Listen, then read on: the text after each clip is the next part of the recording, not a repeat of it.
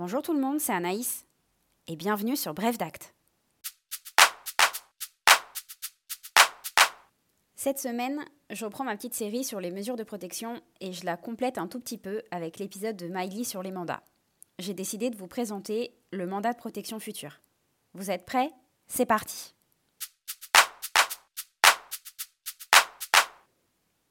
Alors déjà, première question.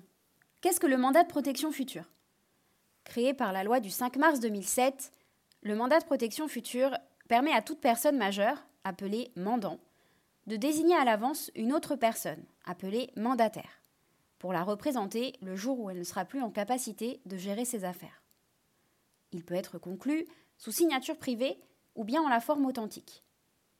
Le mandat est sous signature privée lorsqu'il est rédigé et contresigné par un avocat, ou encore lorsque le formulaire CERFA disponible sur Internet a été complété et enregistré au service des impôts pour lui donner date certaine. Le mandat authentique, vous l'aurez deviné, c'est celui qui est rédigé par un notaire. Petite précision très importante. Il est possible de conclure un mandat de protection future pour soi-même, mais aussi pour autrui, c'est-à-dire pour une autre personne. Par exemple, des parents qui ont un enfant handicapé et qui envisagent le cas où ils seront trop âgés et ils ne pourront plus s'occuper de lui. Dans ce cas, le mandat de protection future devra obligatoirement avoir la forme authentique. Le mandat prend effet lorsque le mandataire constate que le mandant ne dispose plus de sa pleine capacité. Cela sous-entend donc que son état de santé ne lui permet plus de prendre des décisions concernant sa propre personne et ou son patrimoine. Le mandataire devra alors déposer au greffe du tribunal une copie du mandat de protection future accompagnée d'un certificat médical établi par un médecin inscrit auprès de la Cour d'appel constatant l'inaptitude du mandant. Le mandat prendra fin soit au décès du mandant, soit après son placement sous une mesure de protection, ou encore lorsque le mandataire sera lui-même plus en capacité de s'occuper du mandant.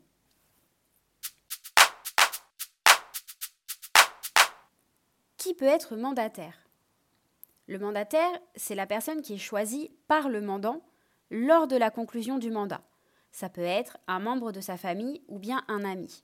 Il sera considéré comme sa personne de confiance.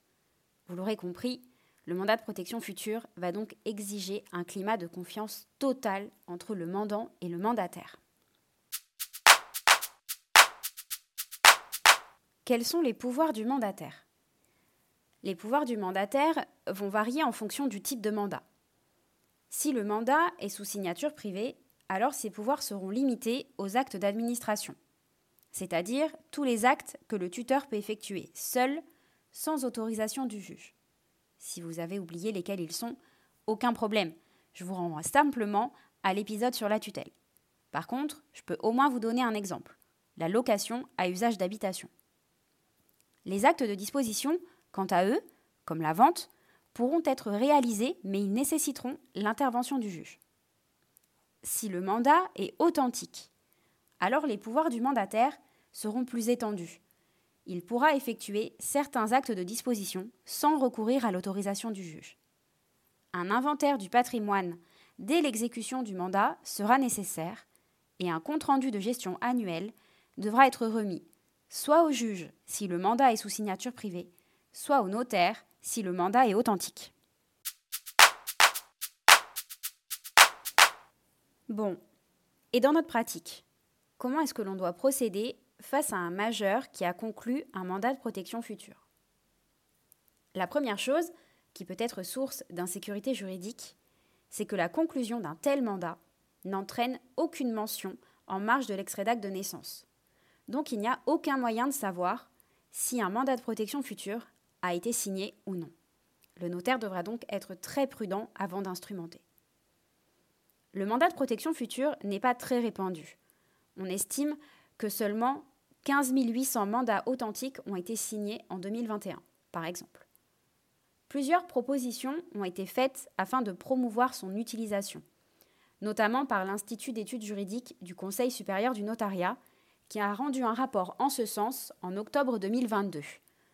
Voici quelques propositions. La première, instaurer un registre des mandats de protection future et le confier au notaire. Ensuite, remplacer le greffier par le notaire pour constater l'activation du mandat.